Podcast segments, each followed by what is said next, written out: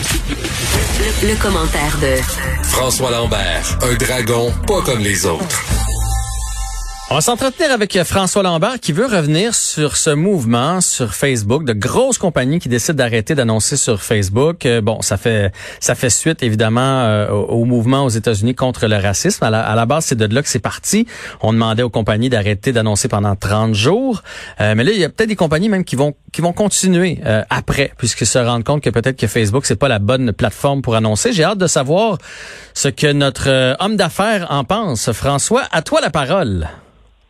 Salut Jean-François. Écoute, euh, tu sais, en partant, bon, les banques, deux banques canadiennes viennent d'annoncer aussi, la Banque nationale et la Banque Laurentienne. Mm-hmm. Tu sais, il faut, faut pas se le cacher, là. Les, tous ceux qui annoncent en ce moment, c'est un gros coup de pub qu'ils font. Euh, ils, ils, font parce que c'est payant à dire qu'ils boycottent Facebook. La réalité, là, et c'est un jeu dangereux que Facebook joue et qu'un wake-up call pour la plupart des entreprises. Je regardais juste avant d'arriver en onde. Il y a une des choses que je regarde, moi, constamment sur Facebook. Avant, là, le matin, moi, quand je me levais, je regardais mes placements boursiers tous les matins. Ouais. Là, j'ai pris la décision avant le COVID, quand ça a planté, même si ça a repris énormément, j'ai décidé que je ne regardais plus jusqu'en 2025. Ça m'intéresse pas d'aller voir, donc il faut que je regarde autre chose.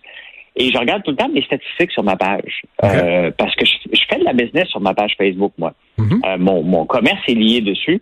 Et c'est une business, donc je regarde les statistiques constamment. Une des choses que je regarde, c'est l'engagement. Et euh, parce que tu as beau avoir un million de personnes, si tu n'interagis pas, ils n'interagissent pas avec toi, tu as un million de personnes qui sont là pour rien. Qui sont euh, tu ben, tu les utilises pas. Puis j'avais, ça avait fait un petit scandale à un moment donné, parce que j'avais critiqué Ricardo par rapport à ça avant la COVID.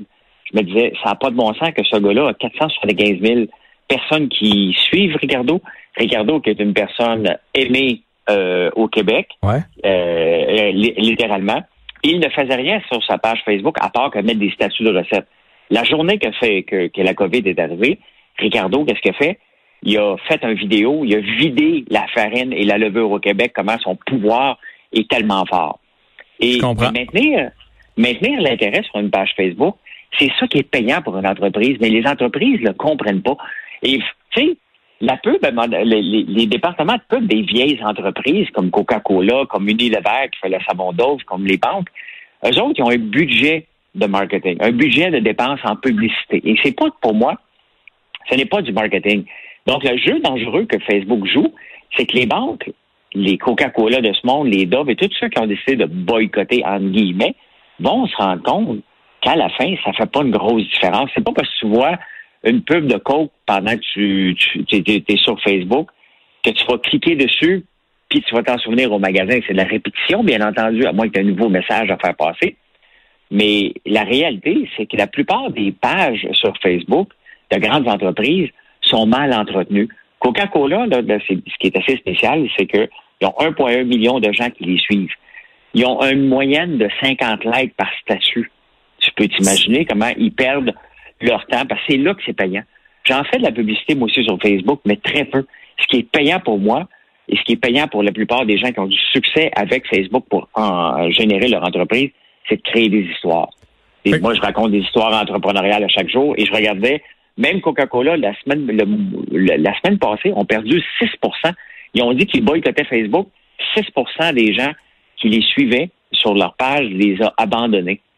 Finalement, là, ce que tu me dis, c'est qu'une compagnie comme Coca-Cola, par exemple, euh, qui probablement se pose pas de questions, ils ont un budget là, dans leur dans leur dans leur palette, là, ils font comme bon, mais il y a tant de pourcentage qui vont en publicité pour les médias sociaux, ils se posent pas de questions.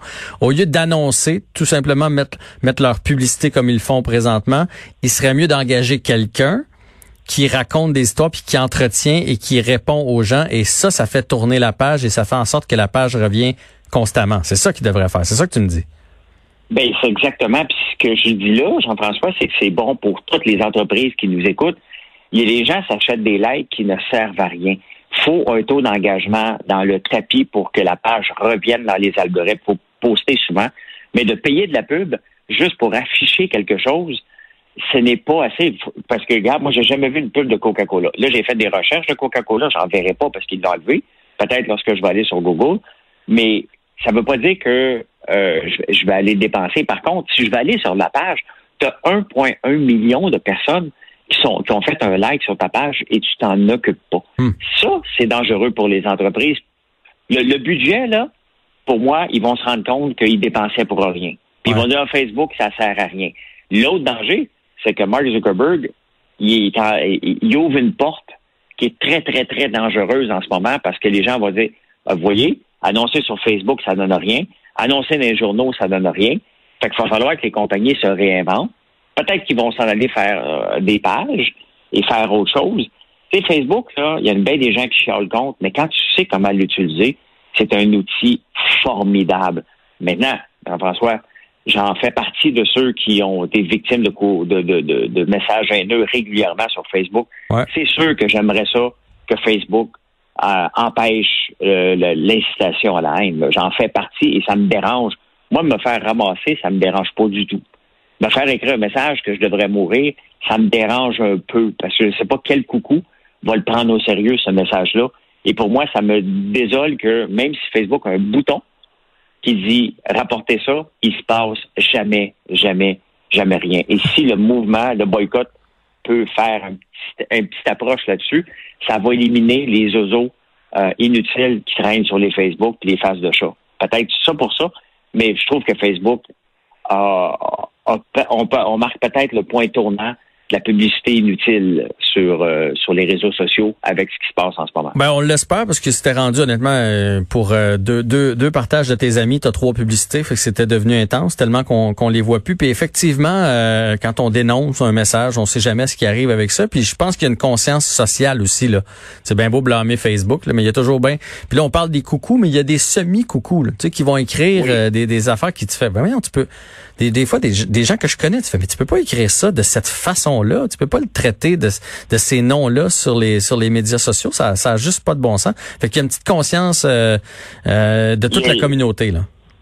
Il y a un gros wake-up call qui euh, qui doit se faire. Et tu sais, il y, y, a un wake-up call, mais de partout. Et le plus dangereux, c'est une entreprise, là, ne, ne, c'est pas parce que tu es au sommet, qu'il n'y a pas beaucoup de concurrence, que tu vas y rester toute ta vie. Hein? Facebook, à un moment donné, regardez, Snapchat, là, on n'entend plus beaucoup parler de Snapchat autant qu'avant parce qu'il y a TikTok. Mhm, Moi, j'entends plus de, de jeunes là, jouer avec Snapchat, mais je vois tout le monde sur TikTok non-stop. et si on ouvre l'application TikTok, on est accro là-dessus pour la prochaine heure et demie. Hein? À regarder la même tourne, là. mais... c'est une belle façon de perdre notre temps, ça c'est clair.